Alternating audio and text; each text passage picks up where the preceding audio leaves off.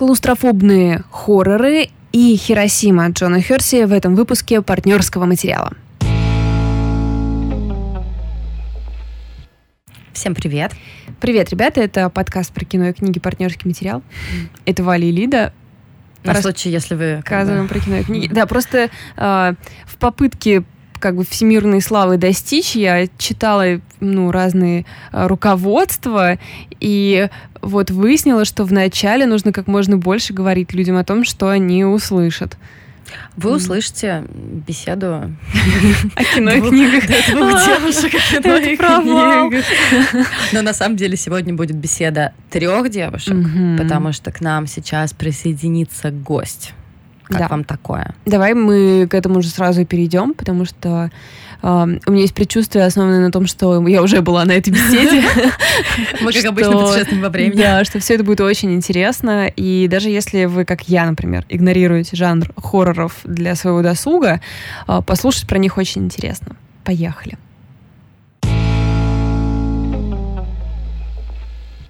Сегодня у нас не совсем обычный выпуск, потому что сегодня у нас гость, и я постараюсь не вести себя как фангел, но ничего обещать не могу, потому что э, сегодня мы пригласили Марину Монихан, которая э, мало того, что она ведет один из моих любимых телеграм-каналов, который называется «Цеметри партизан», так она еще и ведет мой самый любимый русскоязычный подкаст, поэтому если я буду немножко визжать и как-то вести себя несколько э, как 14-летка перед группой Backstreet Boys, то, пожалуйста, будьте немножко лояльны к этому. Подкаст Марины называется э, «Радио Маргиана», и это просто абсолютная моя любовь. Мне кажется, я просто всем подряд кидаю ссылку на этот подкаст и говорю, так, слушайте это, вот послушайте, послушайте, послушайте срочно э, он э, с, и тема его сформулирована так, как э, тревожная в массовой культуре. И мне кажется, что это абсолютно просто всеобъемлющая тема, тем более то, как Марина подходит к всем темам, которыми она занимается. То есть это начиная от э,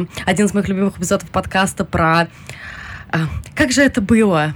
про водоплавающих монстров, mm. про ихтиандров и так далее, как они превратились из ужасающих чудовищ в чуть ли не героев-любовников. Это как-то связано с твоей нездоровой тягой к фильму э, Форма воды? Форма воды, Абсолютно, да. абсолютно. Прямая в общем, связь. В любом, слушать, в, любом, в любом случае, пожалуйста, послушайте этот подкаст «Радио Маргиана», а мы э, здороваемся с Мариной. Марина, привет. Привет, и спасибо за такое вступление, мне очень приятно. Да, спасибо большое, что согласилась поучаствовать в нашем выпуске. И сегодня мы хотели бы поговорить о современных хоррорах, это скорее, мне кажется, инди-хорроры, и мы определили их общую тему как э, «Мой дом не моя крепость», что-то такое. То есть мы заметили, что в последнее время выходит довольно большое количество хорроров, э, таких немножко клаустрофобических, то есть э, дело там происходит в доме, но этот дом сам представляет собой опасность. Э, в первую очередь хотела бы тебя спросить про фильм «Амулет». Насколько я знаю, он произвел на тебя довольно большое впечатление. Р- расскажи, пожалуйста, почему стоит его смотреть, несмотря на то, что его рейтинг на IMDb что-то типа 4.3, да? Да, там что-то около 4,2 или 4,3. Я думаю, что его спасает только моя девятка, которую я ему поставила. Вот. А, на самом деле в этом году этот фильм, а, наверное, единственный хоррор, которому я поставила настолько высокую оценку. И это не 10 из 10 только по одной причине, потому что я обычно ставлю десятки только фильмам, которые я впоследствии пересматриваю, и убеждаюсь, mm-hmm. что да, это прям, это супер, это 10 из 10, и, по-моему, у меня там на MDB всего там два или три фильма с такой оценкой. И э, этот фильм действительно был потрясающий, потому что э, большинство, вот как, как ты уже сказала, современных хорроров почему-то крутятся вокруг э, дома или владения домом, и э, вокруг того, что, допустим, домом на самом деле человек не может владеть до конца. То есть даже если он за него заплатил, он его купил и так далее, или он там снял его, как в одном из других, фильм, э, из других фильмов, которые мы сегодня обсудим, The Rental, если он его там снял на выходные. Так вот, э, в «Амулете» эта тема, на мой взгляд, раскрыта лучше всего, потому что его главный герой э, Томас в исполнении Алика Сикаряну – это человек, который действительно, у которого нет дома в принципе. То есть он потерял дом на своей родине, какой-то безымянной Вейшнории там в Восточной Европе. Да-да-да. И А, он оказывается в лагере для беженцев э, в Англии, да, то есть у него опять-таки нет дома, и он попадает в дом, э, где он наконец-то впервые, возможно, в жизни чувствует себя как нужно, на своем месте, и этот дом, опять-таки, не оправдывает его ожиданий. Ну, то есть, э, на самом деле, сказано, знаю, да. можно ли тут раскрывать какие-то спойлеры или нельзя э, в ходе подкаста, но я думаю, это многих очень сильно удивит, то, что произошло. Вот, так что «Амулет», наверное, из всех э, перечисленных нами фильмов будет самым вообще для зрителя потрясающим. Слушай, причем э, в плане амулета очень интересно то, как э, вообще все это сделано. То есть, во-первых, там оказывается совершенно необычная концовка. То есть, если без спойлеров, то можно сказать, что она просто, ну, удивляющая. Да, я, я, я эту концовку, я уже когда писала об этом фильме у себя в блоге, я сравнила со своими любимыми безумными немного фильмами Э, Баскин турецким, который даже по вайбу самому немножко похож на амулет, потому что он тоже такой о, о мигрантах, о тусовщиках таких бездомных, бесприютных, неприкаянных. Вот. И фильм «Песнь тьмы». И эти фильмы почему мне так безумно нравятся? Потому что э, их концовка она настолько фантазийная, она даже ближе скорее к какому-то фэнтези, чем к стрейт-хоррору. Да да. что она вообще совершенно переворачивает с ног на голову все, что было до этого. И э, в интернете я читала многие люди, которые нормально отнеслись к фильму «Амулет», э, сравнивали его с, с Фульчи, с другими итальянскими мастерами.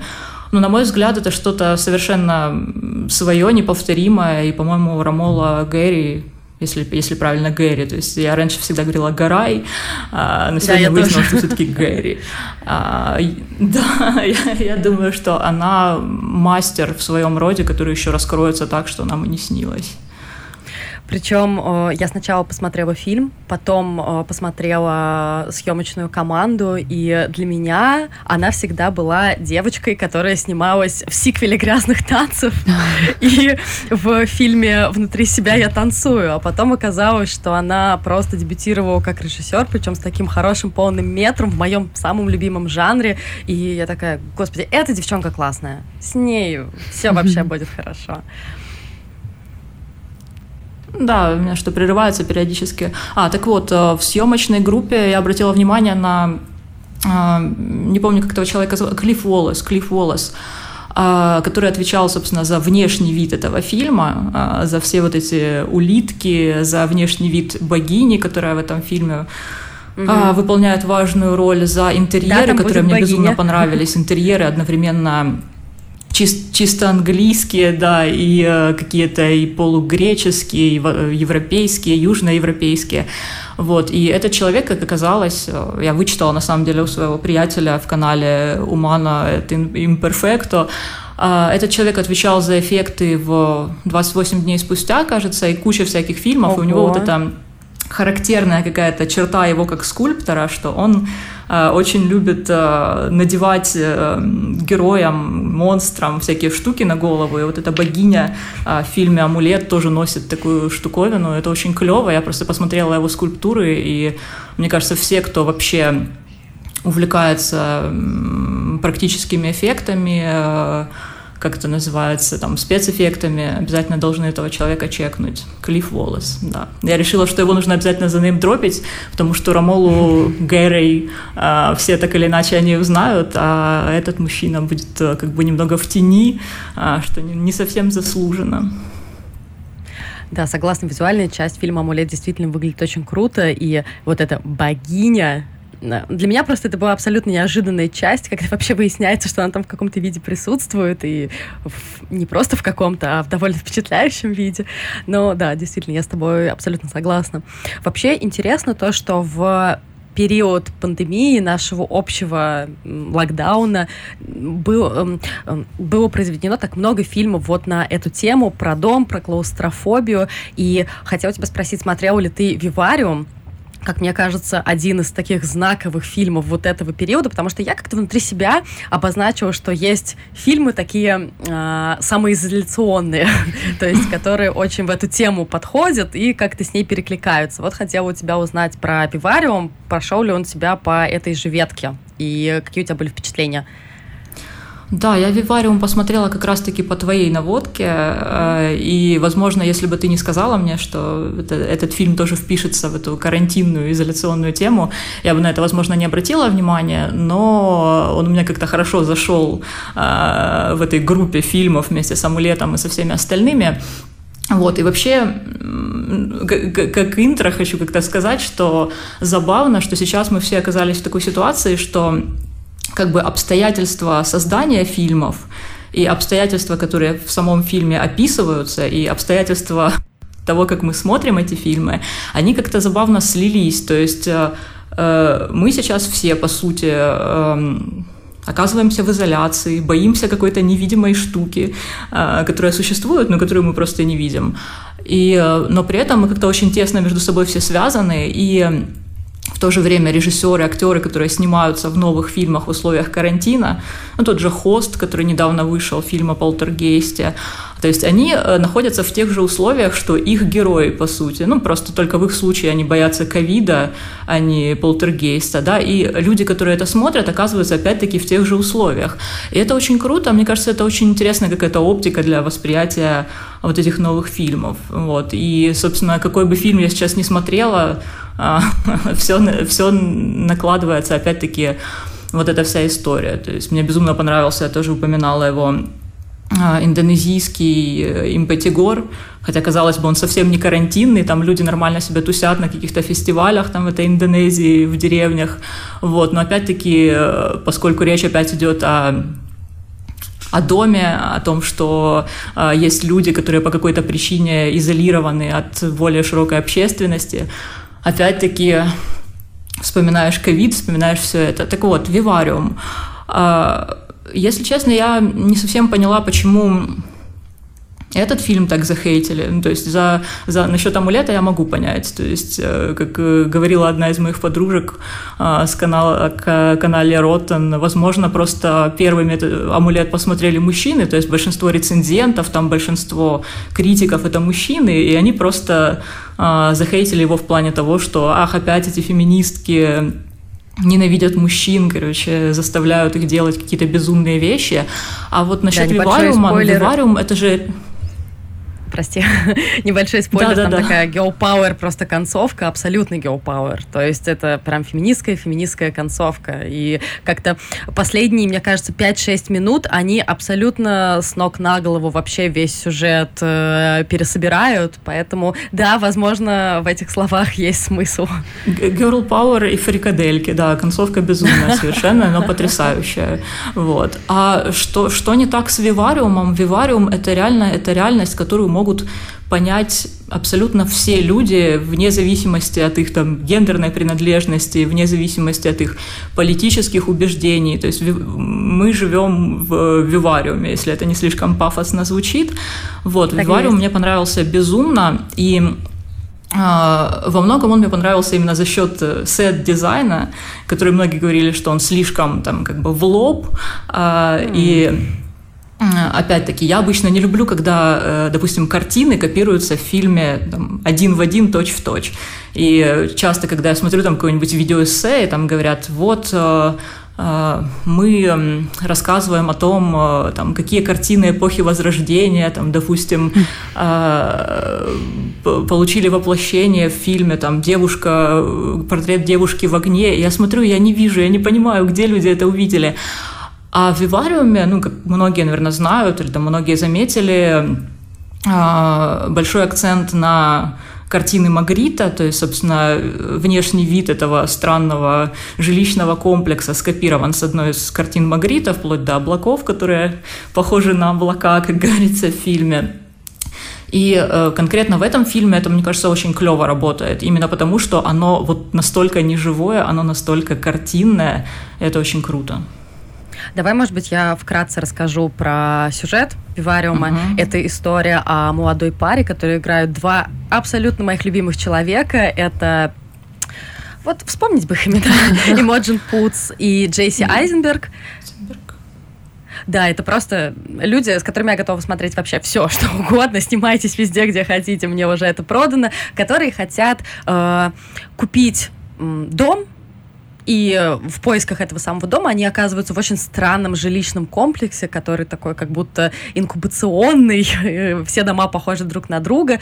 И осматривая этот дом, они понимают, что они больше не могут выбраться из этого жилищного комплекса. Типа физически? Физически, mm. да. То есть они на машине оттуда выезжают и понимают, что дорога бесконечная, дома продолжаются, они возвращаются к тому же самому дому, и просто они вынуждены там жить.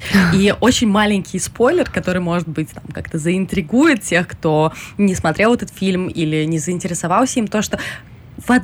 в каком-то моменте у них оказывается ребенок и они вынуждены его воспитать и вырастить. И это тоже очень интересный момент. И мне это вообще показалось, что вивариум это, это очень в лоб метафора, но я люблю метафору в лоб. Иногда не хочется просто копать глубже.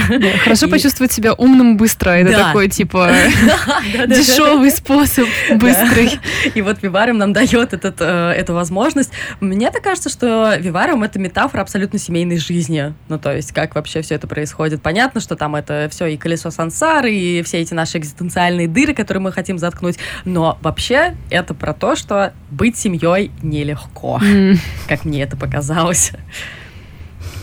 Да, и мне кажется, это как раз очень таки карантинный фильм, хотя он снят до всего этого был, потому что, по сути, о чем этот фильм? О том, что вы заперты в одном пространстве с любимым человеком. Да, вы его да. любите безумно, вы друг ради друга на очень многое готовы, но вам безумно тяжело. И вам тяжело не потому, что вы вместе, а вам потому, что вы вместе непонятно где и в непонятных обстоятельствах.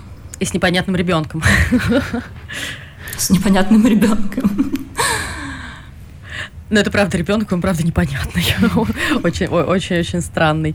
А, но, например, вот Вивариум, который получил очень такие сомнительные отзывы от критики, а, который мне понравился гораздо больше, а, можно перейти к релик, например, да, реликвия, которому критика была гораздо более мягка, но при этом мне вот он вообще не понравился. Это какие-то, я не знаю...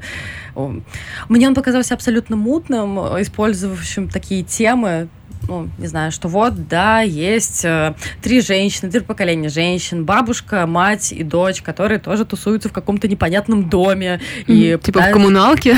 Как ну, три поколения русских женщин в коммуналке? Это все-таки американский фильм, поэтому там коммуналки немножко по-другому, не свой отдельный домик, они каждый пытается бороться с какими-то своими внутренними демонами, но мне показалось, что это все настолько тяп-ляп сделано, и я прям, ну, ребят, ну куда? И там играет моя любимая Эмили Мортимер, на которую я тоже, в принципе, готова смотреть везде, но она вообще не спасает. Марина, насколько я знаю, тебе этот фильм тоже не очень понравился.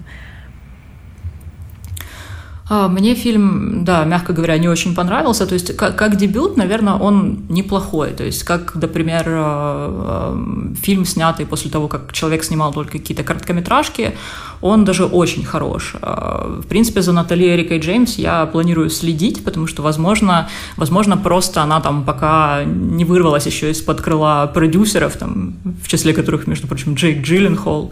Тоже мы, мы не знаем всех обстоятельств как бы съемок, но мне кажется, действительно, этот фильм, вот, вот это именно тот случай, когда метафора в лоб, потому что даже начиная с названия, то есть релик, релик это же не только реликвия, а релик это еще и а, мы можем сказать о человеке, который там остался с каких-то прежних времен и превратился, э, как кто-то там говорил, разложился на плесень или мед, как Даша из канала «Канале Ротан» говорила, то есть э, бабушка, по сути, это, это и есть реликвия, это релик, э, как в Мэриам Вебстере словаре, вот я специально лезла посмотреть определение, то есть можно ли человека назвать релик, и там была э, супермодель, э, там типа это релик предыдущего поколения, то есть да. Э, мне кажется, что фильм о том, как твой любимый близкий человек превращается в нечто иное, нечто пугающее, можно снять гораздо интереснее, опять же, Бабадук вам в помощь, да, что называется. А, этот фильм очень прямолинейный в плане того, что у бабушки Альцгеймер или бабушка все-таки одержима демоном. То есть это все можно уложить Никогда в одно предложение. И если бы реализация была... Да, да. А, ребенок это твой ребенок или ребенок это монстр, которого тебе подкинули э, в счет того, что ты живешь э, в новом жилищном комплексе, да? Вот. И э, если бы, возможно, если бы, возможно, релик был реализован чуть более как-то фэнтезийно, интересно, он бы мне понравился больше, но я вот сейчас его вспоминаю и абсолютно ничего не помню из сюжета, кроме каких-то там хлопнула дверь, бабушка это ты, а, да, и да, да, вот да, эти да. бесконечные беготни по чердаку, который превращается в лабиринт. То есть это настолько уже а, заезжено в плане того, что вот после книги Марка Данилевского «Дом листьев», да, про дом, который э, внутри больше, чем снаружи. То есть эту метафору уже можно было, в принципе, закрывать. Все, она, она cancelled, хватит. Вот, но люди продолжают это делать. И, но, опять же, я не могу сказать, что это плохой фильм. Просто он недостаточно интересный на фоне всей той крутоты, которая вышла параллельно с ним, мне кажется. Слушай, у меня он зарифмовался абсолютно с фильмом Моза Перкинса «Я прелесть, которая... Я прелесть, живущая в доме». Ты смотрела ее, да? Да, я смотрела, очень есть клевая рецензия на портале Руса Роса. Одна mm-hmm. из э, авторок написала, где э, проводятся параллели с этим этого фильма с э, современным отношением к хантологии, к тому, там, как духи впечатываются в, какое-то эмбиентное пространство вокруг нас. Очень клевое. Но Ос Перкинс, у него есть какой-то свой подход, он мне нравится, да. Наталья Эрика Джеймс, мне кажется, она еще не выработала вот вот этот свой тач. Да, она, наверное, еще определяется, но у меня в любом случае эти два фильма зарифмовались, э, соответственно, в пользу Перкинса, потому что тоже, тоже дом, тоже какое-то ограниченное число женщин, которые там существуют в том или ином облачении, и с учетом того, что фильм «Я прелесть, живущая в доме», там практически ну, 98% фильма происходит в доме, и там, условно, две актрисы, которые э, задействованы в этом во всем, и при этом фильм смотрится на одном дыхании, и у меня он... Ну, я его посмотрела, может быть, полгода, чуть больше назад, и до сих пор я к нему периодически возвращаюсь. А «Релик», несмотря на то, что он похож как-то и стилистически, и тематически, и так далее, но вот я с тобой абсолютно согласна, что я уже вообще очень плохо помню, что там вообще произошло. И, наверное, немножко меня все-таки уже начала раздражать вот эта вот история с инди-хоррорами, да, ну, то есть, потому что здорово смотреть э, хоррор без скримеров, да, это приятно, здорово видеть красивую там какую-то э, красивую визуальную работу, но если еще в одном хорроре я увижу вот эту тюлевую занавеску, план с тюлевой занавеской, который там 5-6 секунд аккуратно подергивается, я скажу, ребят, да ну сколько можно вообще, давайте уже перейдем к чему-нибудь новому. Да, мне кажется, тюлевую занавеску тоже надо заканцелить, потому что есть столько прекрасных возможностей э, того, как визуально разнообразить свой фильм, свой инди-хоррор. То есть, опять же, «Амулет» тому прекрасный пример. Я не знаю, насколько его можно назвать инди при как бы таких узнаваемых лицах в нем, но тем не менее. То есть, его визуальная составляющая, мне кажется, это 90, наверное, там 90% его успеха. А из фильма «Релик» что можно запомнить? Вот эту непонятную витраж, тарелочку, которую, которую нам да. периодически показывают, и который, смысл которой я не особо, если честно, поняла. Мне кажется, у фильма должна быть, ну, помимо какой-то внутренней мифологии, опять же, как есть в «Амулете», то есть богиня, э, символика аммонитов, этих раковин и так далее, да, ракушки Хильд... вот эти все. Да, цитирование Хильдегарда, я не знаю, там это на самом деле, это монахиня Хильдегарда, говорила она то, что цитировали в фильме, или она не говорила, это, это не важно, потому что в фильме есть мифология, к которой клево возвращаться. А в релик, э, я, я, я даже не поняла символизма этой, этого витража и, и так далее, и что там за э, сторожка, которую периодически упоминали. Вот, кстати, фильм «Сторожка» еще один. Да, да, да, да, тоже хотела, хотела на него перейти. Он тебе да. не понравился? Uh, нет, он ужасный, это я сказала в плане в плане настроения, наверное, которое он ага. создает. Я, я сейчас скажу, наверное, страшную вещь. Я любитель хоррора, который э, сначала, перед тем, как смотреть фильм, заходит на сайт э, Does the Dog Die и э, угу. проверяет эмоциональные спойлеры. То есть я безумно, безумно не люблю, когда в фильме мучают или убивают животных, вот, и так далее. И этот фильм меня сразу расстроил. То есть еще на этапе doesthedogdie.com он безумно эмоционально выжимающий, я бы сказала, при том, что он как бы построен на всех известных э, науке э, штампах, но вот это какое-то чело- человеконенавистничество, которое практикуют режиссеры уже на этапе второго своего полнометражного фильма, оно меня немножко не заходит. Вот. вот, кстати, может, расскажешь немного о фильме, а то я, как обычно, я пропускаю сюжет и начинаю сразу ударяться в описание того, как он мне не понравился или понравился. Да, сюжет, наверное, это все-таки не самое главное, как говорят современные критики. Но э, смотрите, это если как-то опять же, я пытаюсь как мышка обойти все спойлеры. История о том, как э, семья папа и двое детей, относительных подростков, оказываются в домике. Причем э, The Lodge, насколько я помню, который перевели как сторожка, это ведь вообще охотничий домик, а не сторожка. Mm-hmm. То есть перевод не совсем mm-hmm. корректный. Они оказываются в доме зимой там э, вместе с папиной новой женой. Ну, mm-hmm. то есть есть какое-то напряжение сразу же.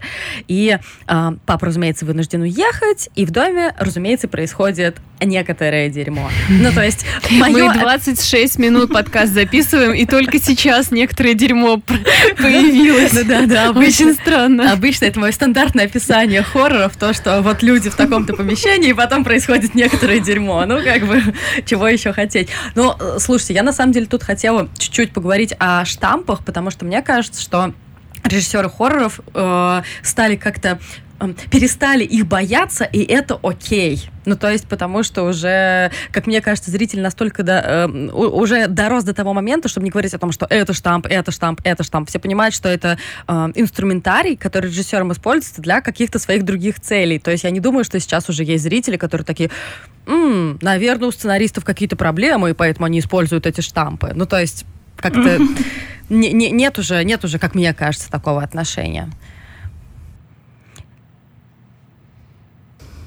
Да, но тем не менее, мне кажется, все-таки, когда это фильм по оригинальному сценарию, снятый каким-то новым режиссером, от него так или иначе будут ждать, что он будет нарушать какие-то жанровые каноны, то есть либо это будет в плане там разрушения там трехактной структуры, либо это будет в плане каких-то гендерных перевертышей и так далее, и так далее. И, в принципе, сторожка, как мне кажется, в этом плане, при том, что она довольно заштампованная в плане пугалок и в плане развязки, я не буду говорить какой, а, тем не менее, по самой сути она довольно оригинальна, потому что обычно мы ожидаем от фильма про там, мачеху и детей, э, ну, то есть известно чего. То есть у нас злая мачеха, э, Гензель и Гретель. Да-да-да. И там причем мальчик и девочка, да. Да, да, то есть мы ожидаем известно какого развития событий, но так, не так сталося, як гадалося. И вообще, как бы в фильмах о о, о домах, о жилище, как э, Грэди Хендрикс, автор, называет это real estate nightmares, не знаю, жилищно-коммунальные кошмары. Мы от них ожидаем, что опять-таки старшее поколение будет как-то вредить младшему, так или иначе. То есть это особенно характерно для там, фильмов и рассказов о полтергейстах, опять же, потому что ну, исторически так сложилось, что все эти истории о полтергейстах завязаны на том, что есть какое-то насилие, э, там, как правило, старшего мужчины там, над э, детьми там, или приемными детьми, или женщины, опять же. Вот. А, и когда обнаруживается, что на самом деле, допустим, дети не так просты, как кажется, как зачастую в новых хоррорах происходит, то это все переворачивает с ног на голову. То есть ты ждешь развития там, в духе истории о ведьме Беллов, где там папка или мамка окажутся плохие, но не все так просто. Вот. Так что The Lodge посмотрите, если интересно. Да, и еще один фильм, который меня совершенно разочаровал. Я просто, я так расстроилась. Э, Дэйв Франко, который, соответственно, брат Джеймса Франко, плодовитого, прекрасного актера-режиссера, снял свой, если я не путаю, первый полный метр. Э, для этого он позвал свою жену и вспомнить бы, как ее зовут, потому что с именами у меня основательные проблемы. Э, прекрасная актриса, которая играла в твоем любимом сериале «Глоу», Валя, да, она играла там одну из главных ролей, и э, Дэн Стивенс там играет, и в целом ничего не предвещало, ну, ничего провала. плохого, да, провала, но в итоге The Rental не понравился мне совсем, потому что э, в первую очередь, потому что там осталось так много таких хвостиков, за которые хотелось бы потянуть и просто как-то их дальше раскрутить. Это история про две пары, э, которые решают снять домик на Airbnb, и там, соответственно, происходит некоторое дерьмо. Вот. И некоторые персонажи, там, как, например, жена главного героя, да, она я надеюсь, что она сейчас как-то проявит себя несколько иначе, скажем так, если пытаться, опять же, обойти спойлеры, но нет, это какие-то совершенно плоские персонажи, которые ведут себя так, как ты ожидаешь, и концовка там такая, как ты можешь ждать, и, ну, в общем, я расстроилась, я расстроилась. Дай Франко, можешь объясниться, пожалуйста, вообще, почему ты меня расстроил?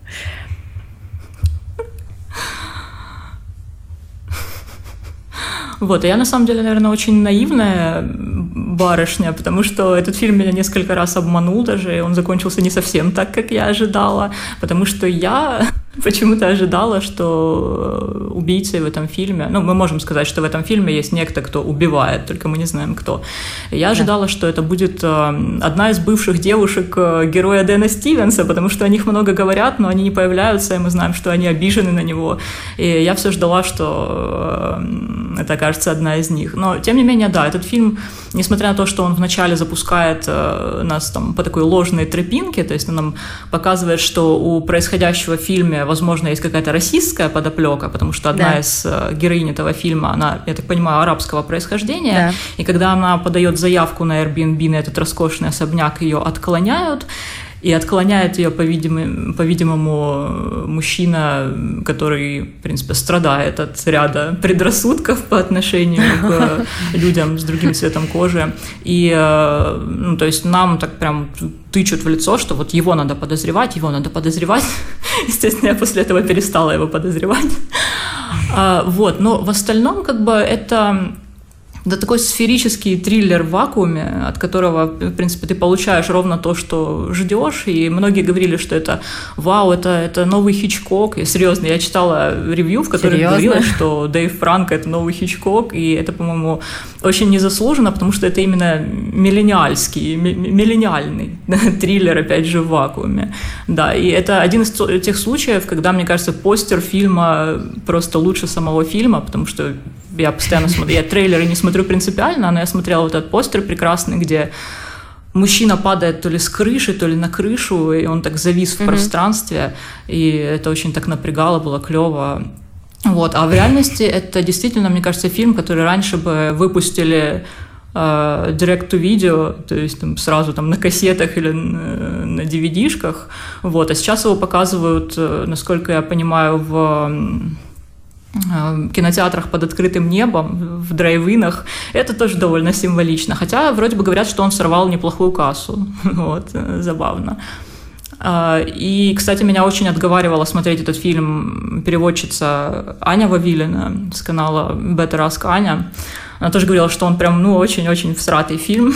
я все-таки посмотрела, я не могу сказать, что я сильно разочарована, то есть, ну, зачем я пришла, то я и получила. Но, опять же, вокруг него интересно вот, опять же, вести разговоры, а какой можно снять фильм, действительно, какой хороший можно снять фильм и запоминающийся, отталкиваясь от э, темы, там, э, рум-шеринга, Airbnb, вот этой всей гиг-экономики и так далее.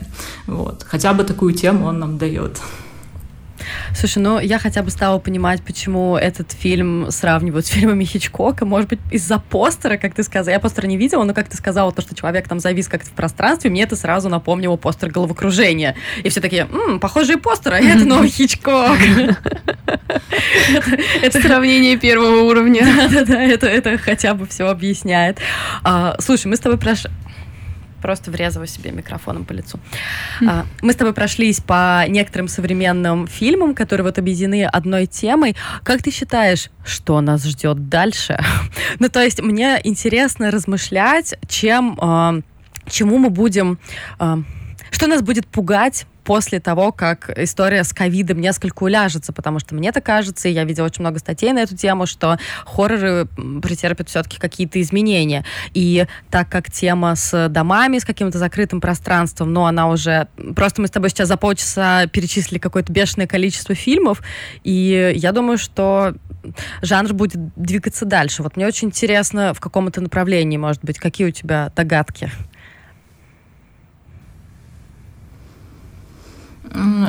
На самом деле, во-первых, мне кажется, тема с ковидом еще не скоро уляжется.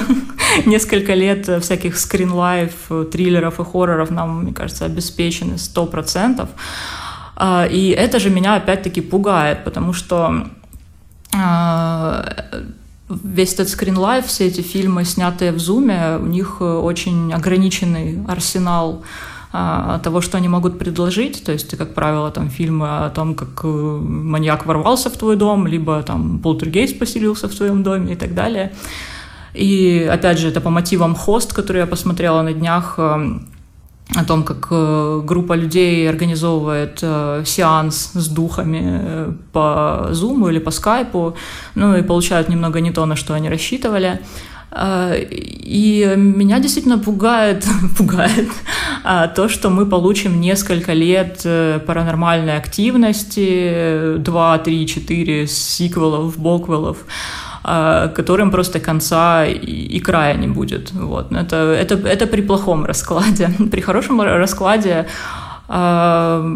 я не знаю, на самом деле сейчас очень много снимается именно скринлайфа, который меня интересует, но это не хорроры, потому что в хоррорах ну, все упирается в то, что где-то хлопнула дверь, и герои этого не увидели, а зритель это увидел, и он боится, и так далее. Вот. А, мне хочется, чтобы все-таки все как можно скорее наладилось, и э, у нас опять выходил каждый год какой-нибудь мидсомар роскошный с праздниками, Абсолютно. фестивалями, с жертвоприношениями и так далее. И с горевшими медведями.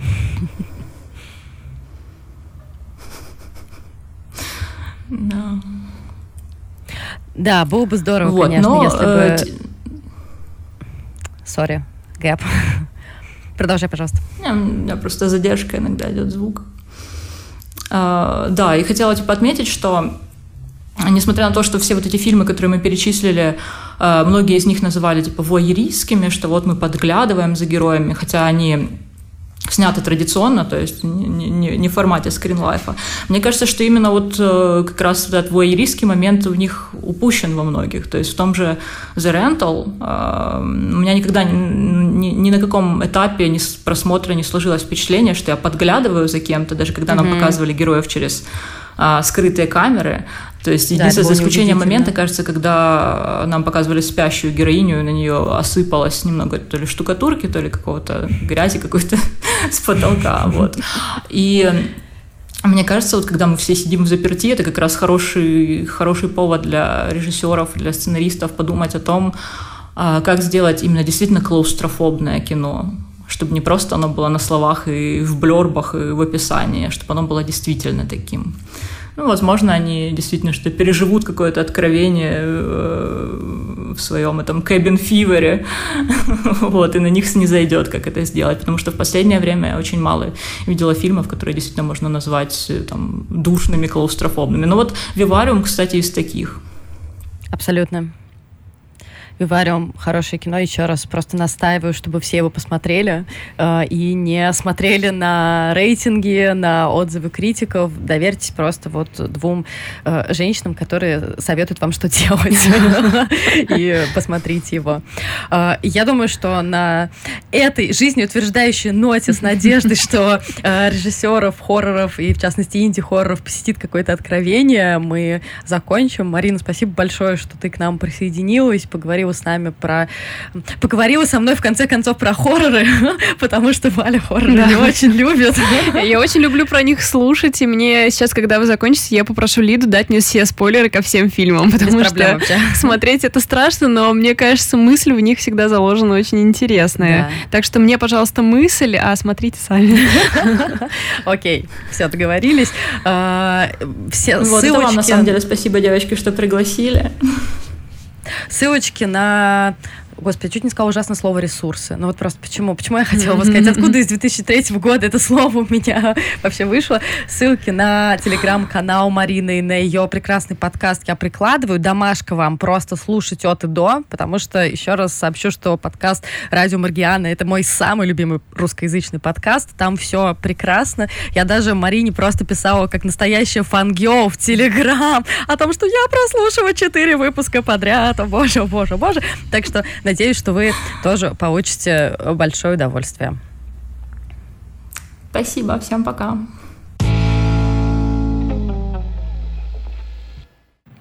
Так, сейчас ты вопрос задашь, да? Да, да, да.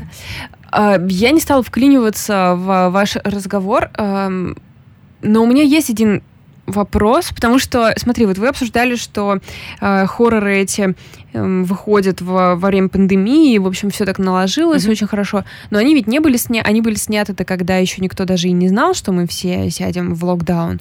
Большинство из тех, о которых мы говорили, да, то есть, например, тот же Вивариум или The Lodge, которая да. сторожка, они вышли вообще в 2019 mm-hmm. году. Ну вот. Мне интересно, почему тогда это такая общая тема. Моя теория, и она еще подкрепилась, когда ты сказал про странного ребенка, mm-hmm. и, ну, про то, что дети обращаются против родителей, что, короче, это страхи миллениалов перед ипотекой и включенным родительством. Типа, нужно постараться ради детей, но хер пойми, как они будут себя вести. Вдруг они станут наркоманами. Тебе, правда, надо посмотреть Вивариум, потому что там реально что-то такое Почему, как ты думаешь, а, это вообще стало общей темой? Есть же вот эта идея, что миллениал не сможет позволить себе больше дом. Ну, э, мы говорим про западные скорее, да, культуру, что, типа, купить дом в Америке там или в Канаде больше невозможно. Нет такого, как раньше, там, наше поколение их родителей могло несколько лет хорошенько поработать, и потом под 3% очень удачно, значит, на 20 лет купить себе огромный дом. Больше это нереальность для американского молодого человека. Слушай, да, с учетом того, что большинство хорроров из тех, о которых мы с Мариной разговаривали, они американские, за исключением амулета. Он, по-моему, британский, если я ничего не путаю. Я думаю, мере. там то же самое в Лондоне британская, да. Что ты можешь купить. А, да, это действительно обосновано вот для фильмов «Вивариум» и «Амулет» в частности. Но в целом я тут как бы пойду от того, что самое верное решение, самое простое давайте не будем забывать о том, что тема страшного дома, она просто для хоррора. Но ну, это mm, такое даже родная. не клише, mm-hmm. но это одна из таких входных тем, которые всегда были и будут. Но действительно интересно порассуждать, почему в сфере инди-хорроров они стали такие интересные. И еще одно простое еще один простой довод, который мне кажется верным, это ограниченный бюджет. А-а-а. Ну, то есть э, гораздо проще сделать да. э, фильм, сняв дом, или как они там это все делают, там придумать какого-то монстра, или сделать монстром ребенка или бабушку. Это вообще в идеале, просто не надо тратиться на спецэффекты и все прочее. Но твоя теория на самом деле очень интересна. Э, фильм «Амулет», про который я тебе расскажу после выпуска и все тебе заспойлерю, он на самом деле тоже вполне в эту концепцию вписывается. А уж фильм «Вива» аквариум просто Абс- абсолютно. Может быть, ты помнишь, я скидывала в чатик наших патронов или в Твиттер я выкладывала прекрасный скриншот, там, где родители показывают фак- факи ребенку, а ребенок показывает им факи в ответ. Ну, то есть это просто идеально описывает все отношение, как мне кажется, миллениалов к взрослой жизни, детям, ипотеке, ответственностями и всему прочему. Кстати, про бабушку я еще тоже хотела добавить, что а, в поп-культуре есть какое-то такое общее место, когда говорят о выпускниках кино киношкол или что-то такое, когда хотят по ним проехаться, что типа вот они на выпускной снимают короткометражку про бабушку больную Альцгеймером, что это такое общее mm-hmm. место, что вот моя бабушка, значит, и вот э, это было даже в сериале Хор, э, то есть это просто максимально популярная история. Да, согласна. Но вот это есть э, как раз же в фильме э, «Релик», mm-hmm. который мы с Мариной немножко обругали. Вот я, да, поэтому. А в остальных, в остальных нет, нет, нет. Никаких бабушек? Я так это загадочно повздыхаю. Uh, да, э, «Бабушка-сюрприз» — это, возможно, довольно страшно. «Бабушка-сюрприз» — это, мне кажется, фильм э, «Визит Шьямалана». На случай, если вы его не смотрели, вот это реально просто описание «Бабушка-сюрприз». Ну ладно, у нас еще одна очень важная тема а, впереди, и я предлагаю к ней перейти после а, отбивки, которая займет 0,3 секунды примерно.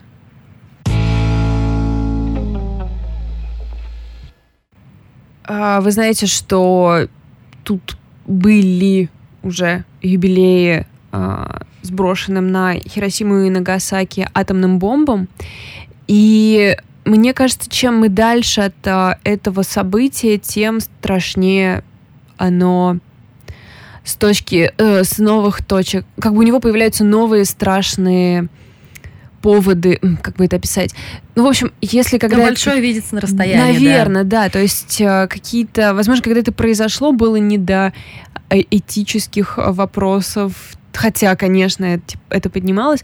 Но сейчас, когда все эти э, потерянные жизни уже потеряны давно, а, когда Хиросима и Нагасаки отстроены заново, тем, ну, и, и чем дальше мы от того, чтобы использовать однажды это оружие снова, тем страшнее как будто бы думать о том, что это был эксперимент, доказательство силы, желание попробовать свою новинку. И эм, думать об этом по-настоящему страшно. Я э, поняла в прошлом, наверное, году, когда была вот очередная годовщина, я слушала подкаст про э, собственно, эти события, я поняла, какие ограниченные у меня знания были об этом, ну, какие-то факты, да, но без подоплеки. И э, я сегодня буду рассказывать о книге, которая вообще их не касается, поэтому я вам очень советую э, обновить свои знания об этом, потому что, скорее всего, ну, то есть, естественно, сейчас есть масса э, прекрасных книг, документальных фильмов, я уверена, какие-то передачи, всего прочего, подкастов, опять же, про эти события, чтобы понять, что вообще происходило в мире и как так вышло, что э, были сброшены эти бомбы и, ну, и как это, в общем, было совершенно глупо и необязательно, и э, сколько было случайностей в том, что произошло. Одна из меня поразивших, я до сих пор иногда об этом думаю, а, случайностей в том, что изначально другие города были целью, и когда самолеты полетели, там был что-то типа ветер, плохая погода, mm-hmm. что такое, и они просто буквально на пути выбрали другой город. И вот это...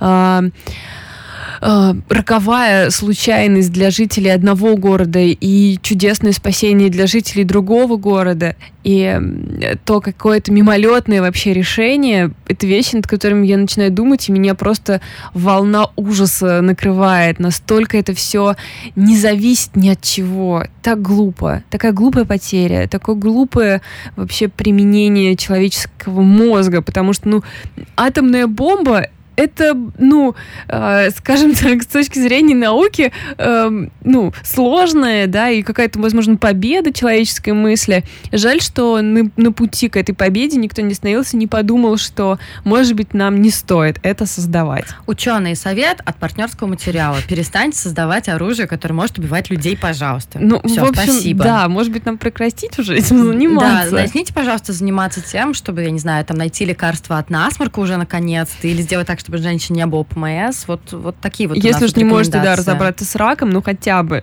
с ПМС.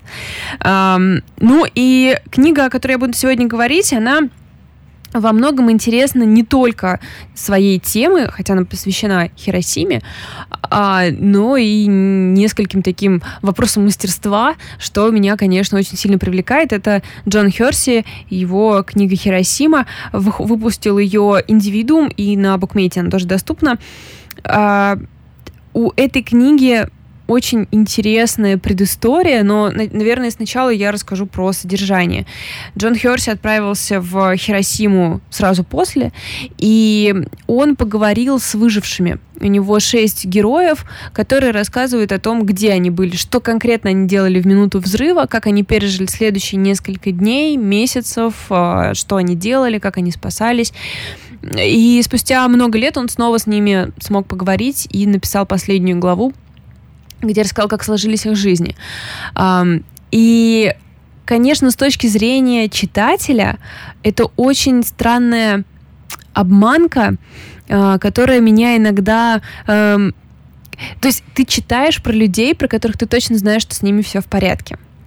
И поэтому а, вся чудовищность произошедшего, она в деталях, которые Херси добавляет, в люд, в героях, которые немного появляются, например, да, и их э, судьбы как-то трагически складываются, но в целом ты в таком безопасном месте, потому что ты знаешь, что посреди всего этого ужаса есть вот эти шесть людей, которые выжили, и ты точно знаешь, что они проживут долгую жизнь. То есть это такое, ну вот как ты рассказываешь, такое ощущение, что ты, не знаю, стоишь в каком-то, знаешь, стеклянном кубе защитном посреди да. вот этого ядерного гриба. Абсолютно. Ты на это на все смотришь, но ты в безопасности да, при этом. Да, да, да. Ты знаешь, что твои основные... Ну, то есть ты привязан к этим людям, людям сразу же.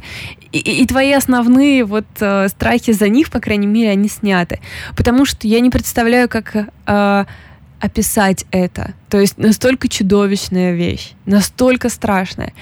И в повествовании есть еще два момента отстранения. Первый это отстранение автора, который пишет, представлю вам все факты и никаких выводов. То есть здесь только чистое абсолютно э, переч... То есть он очень осторожен с эпитетами, с э, какими-то предложениями. Он американец, да? Да, да, да. Он очень точно работает со словом, чтобы не было абсолютно никакого его к этому uh-huh, отношения. Uh-huh. Может быть, в конце э, он чуть-чуть... Знаешь, там есть такой, типа, э, люди не особо задавались вопросом о том, насколько было этично использование этой бомбы. И дальше говорит о том, как бы, какими вопросами людьми, люди, люди, э, какими вопросами люди задавались. И вот одно это предложение, возможно, говорит о том, что он сам не считает использование этой бомбы этичным. Ну, то есть совершенно очевидный вывод. Настолько ему удается отстраниться. Это отстранение тоже помогает, в общем, не обливаться слезами каждую просто минуту чтения. И второй уровень отстранения — это его герои, с которыми он разговаривал. Поскольку, будучи японцами, людьми с а, совершенно иначе устроенной головой от нас, очень интересно устроенной от нас головой, их представление о долге, об отношении к жизни и смерти, о том, что им нужно делать и как им нужно что-то воспринимать. И, соответственно, вот через призму всего этого они рассказывали ему то, через что они прошли. А ты не увидишь там ни стенания, ни причитания. Это тоже вот еще один такой уровень, а, а, который защищает тебя от непосредственно трагедии. Э, но при этом, конечно, когда ты закроешь книгу, ты будешь разрушен на много маленьких кусочков. Ну а что вы ожидали? Значит, его герои это, э, ну, он сам из э, семьи, в общем, он родился в Японии в семье, если я не ошибаюсь, священников, каких-то методистов, ну, в общем, в каком-то таком духе, и поэтому он через знакомых, видимо, зашел, то есть у него несколько священников, Тасика Сасаки. Это служащая отдела кадров Восточно-Азиатского завода жестяных изделий. Я вам прочитаю прямо вот первую страницу. Э, указано, что они делали в момент взрыва. Обернулась, чтобы поговорить с девушкой за соседним столом. Доктор Тюрюфим Сасаки, молодой хирург, шел по больничному коридору с образцом крови для теста на реакцию Вассермана в руках. Отец Вильгельм Кляйзорги, немецкий священник, лежал на раскладушке в доме миссии иезуитов и читал религиозный журнал. Госпожа Хацуё Накамура, вдова портного, стояла на кухне и наблюдала из окна окна, как сосед сносит собственный дом.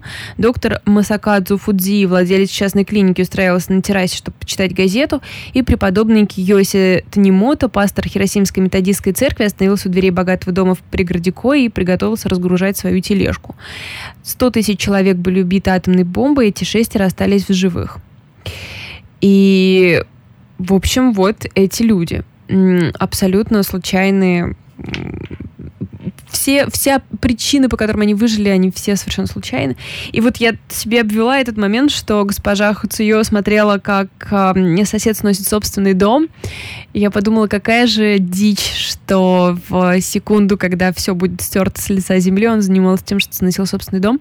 А просто, ну, это не очень важно для повествования, поэтому расскажу, почему он сносил собственный дом, это тоже очень интересно поскольку была война, и э, в основном ожидали сбрасывания кассетных бомб, mm-hmm. вот этих вот пожаров, что они сжигали города американцев, mm-hmm. э, что нужно прорыть по городу транш- серию, сеть траншей с водой и таким образом защитить от распространения огня. И дома, которые стояли на пути этих траншей, их предлагалось снести, и, в общем-то, ни у кого не возникало у владельцев этих домов сомнений, что они должны сделать это ради Ого. общества, ради императора, да, ради своей страны. А, наверное, самое самое странное для меня была как раз глава в конце, а, которая, рас, которая говорила вот о том, как они воспринимали это, что мы погибаем ради нашего императора и все такое-такое. Например, там была история девочки 13-летней, которая вместе со своими одноклассницами сидела на заборе, и когда пошла волна, их этим забором и придавило. Угу. Они не погибли сразу, все девочки как бы сидели вот, ну, лежали под этой стеной, и когда начались пожары, то есть там следом за uh-huh. бомбой начались пожары же, и дым начал попадать к ним, они поняли, что их не успеют спасти, и, в общем-то, кто-то из них уже начал умирать от дыма и все такое, а они запели гимн, и, в общем, пели этот гимн и умирали. И Они... одна из этих девочек спаслась, ну, собственно, а, она рассказала про это, да, потому что ее кто-то вытащил в Слушай, буквально последний момент. история, конечно. Да, и, и такую же историю там рассказывает, например, там мужчина, который оказался вместе со своим отцом под завалами, и они поняли, что ну никому им не помочь, всем не до этого, а, и они стали там что-то кричать славу императору, мы убираем, там, мы погибаем за Японию, что такое. А, ну, их вытащили, и а, они описывали очень странное. В общем, он описывает, что э, сейчас я, наверное, лучше найду это в цитату, что для многих из них это стало каким-то странным моментом единения и э, такого ощущения, что мы все объединены против одной да, какой-то победы, против одной какой-то болезни и страха. Сейчас, секундочку, я найду. Эти шестеро – одни из самых везучих людей в Хиросиме, но их жизнь уже никогда не будет прежней. Их мысли о пережитом и об использовании атомной бомбы были, конечно, очень разными, но одно чувство они, похоже, разделяли. Это очень интересная разновидность приподнятого коллективного духа. Нечто похожее испытывали после Блица жители Лондона. Гордость за то, что вместе с другими выжившими выдержали ужасные испытания. Очень интересный э, момент, который меня сначала удивил, а потом я вспомнила ощущение, которое мы все, мне кажется, испытали в марте, когда весь мир э, сидел на строгом локдауне, и мы чувствовали, что мы все э, превозмогаем одну боль и одну проблему, и вот это чувство единения, мне кажется, многие из нас испытали. Правда, вскоре оно преврат... ну, изменилось, превратилось скорее в какую-то злость, потому что, мне кажется, да да, вот это чувство приподнятое, оно очень быстро прошло, и затем люди как-то обратились и против друг друга, и против своих правительств, и, ну, когда-то заслуженно, когда-то это просто, видимо, в человеческой природе искать виноватого. И поэтому э, для меня, конечно, было очень странным именно само поведение японцев в в том, что в ситуации... Такое смиренное абсолютно смиренные, а, их тихая какая-то их вот это несколько с нескольких а, ракурсов описывает это тихое шествие после самого взрыва, когда люди идут, с них буквально сходит кожа, а, но никто не плачет, никто не кричит, у них вытекают глаза, но они не как бы нет стона вот этого, который ты, может быть, ожидал бы. Они просто сидят и смиренно ждут помощи, либо э, там, как один из героев оставляет свою семью и идет там трое суток без сна и отдыха, помогает другим, абсолютно впустую, потому что они даже не понимают, что они все отравлены смертельным абсолютно ядом, и и, конечно, он там помог перевести раненых куда-то, но уже утром они все мертвы, он видит эту бессмысленную свою, получается, работу. Чудовищно, чудовищно, это никак иначе не скажешь. Но если говорить о самой книге с точки зрения мастерства, это вот то, о чем я хотела тоже очень сказать, потому что это для тех, кто интересуется письмом и журналистикой, это, наверное, очень важно. А, Джон Херси, в общем-то, первым был, кто написал подобный нарративный нонфикшн, и такого никогда раньше не было. Это сейчас для нас кажется самым естественным. Мы рассказываем историю через а, личные истории да, людей. Он был первым, кто так поступил. Он привез этот репортаж для Нью-Йоркера, и они ну, там было пять больших частей, они хотели, соответственно, в пяти номерах его выпустить. И потом, когда они его отредактировали и подготовили, они подумали, ну нет. И, короче, весь августовский номер Нью-Йоркера состоял только из этого текста. Вау. Это вообще первый и единственный раз в истории. А какой это год, не помнишь? Ну, получается, 46-й. Ну, то есть прям Тогда вот... был, да. Угу. А, и он получил, это была его вторая пулицеровская премия, он получил ее за Хиросиму. Интересно, а первая за что? А, за то, ну, это до нас не дошло, я что-то читала про это, но как-то мне в памяти не осталось. А, и, в общем, это осталось его главной работой. Это настолько вошла книга в историю, что там в школьной программе в Америке. Mm-hmm. И, ну, а, а, это, это просто начало всего нонфикшена. Никто раньше так не писал. Но мне, на самом деле, гораздо интереснее, возможно, знаешь, какой вопрос? А, э, это скорее такое общее наблюдение. За американской, наверное, культурой у них есть вот это умение по-честному написать о том, какой ужас они сделали. Вот я не представляю себе такого, а, например, для какой-то нашей истории. То есть американский автор для американского читателя пишет абсолютно честную историю того, что американское, ну, правительство, да, мы все-таки не американские же люди это сделали, что американское правительство сотворило. Но там есть какое-то м, осознание коллективной вины, что ли, вот там такое, ну, такая риторика? Знаешь, или мне непонятно? кажется, э, там, конечно, этого нет, потому что это история, да, э, японцев, но это не избежный, это неизбежные последствия. Ну, то есть, если ты представляешь своим соотечественникам вот эту картину, вы сбросили бомбу, от которых у людей отпала кожа, пока они были еще живы. Как после этого ты можешь сказать, ну, м- стоило того? Мы зато великая нация. Просто я, вот как ты уже сказала, что сложно себе представить э, такой нарратив э, в случае с каким-то в какой-то русской ситуации, э, российские какие-то реалии. Я начала вспоминать фильмы про Беслан, которые мы с тобой обсуждали уже практически год назад, да? Да. Год назад, Валь. Как время? Ну, а как время-то? А я ведь помню подкаст, когда он был вот такусечка. И когда э, была годовщина событий трагедии Беслани, мы с тобой обсуждали все эти документальные фильмы бесконечные, которые там выходили. И я просто вспомнила, например, фильм «Новые газеты», который совершенно мне не понравился, потому что там как раз был... Там было что-то из серии...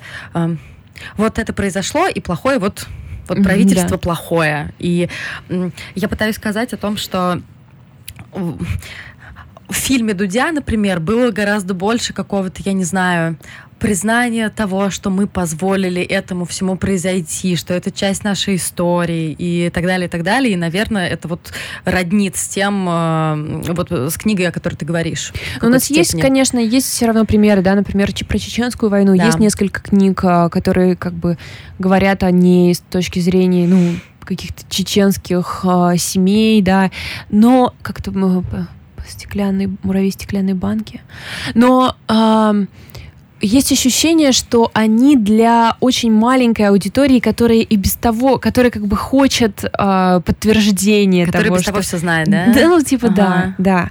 А, вот, ну что касается этой работы, да, она для американского общества стала открыл, а, ну открыла для 3 миллиона экземпляров было вот только Вау. в тот как бы момент, в ту секунду, когда он его сделал. Так у нас она только переведена, что ли? Получается? Нет, она у нас выходила в каком-то в Советском Союзе в журнале там угу. каком-то толстом журнале главами главами. Ну, она не была так известна. Сейчас это полноценная книга mm. в очень красиво издана. Круто, круто. Mm. Я, в свою очередь, хотела бы добавить, что если вас интересует эта тема, то вы, наверное, уже смотрели фильм, который я хочу посоветовать. Конечно же, я вспоминаю про фильм Алена Рене «Хиросима. Любовь моя».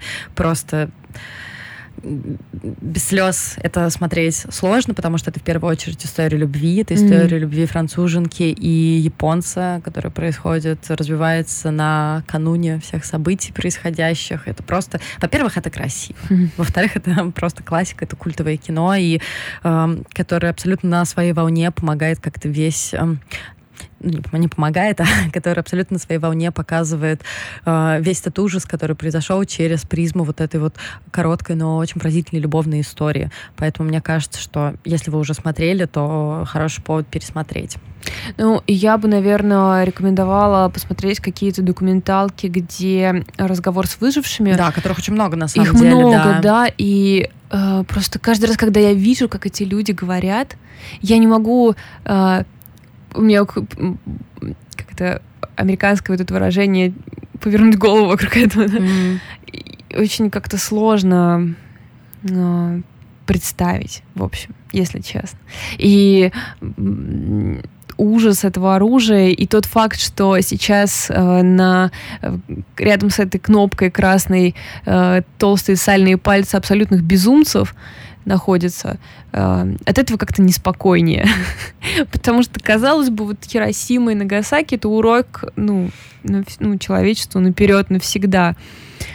А посмотришь на 2016, 17, 18, 19, 20 год и на заявления, которые делают люди, у которых прямой доступ да. к этим бомбам, на риторику, и понимаешь, что нет, ребята, это все может повториться, и это... Никто не застрахован. Абсолютно, и как же мы, так, как же мы это допустили, почему же мы не учимся никогда?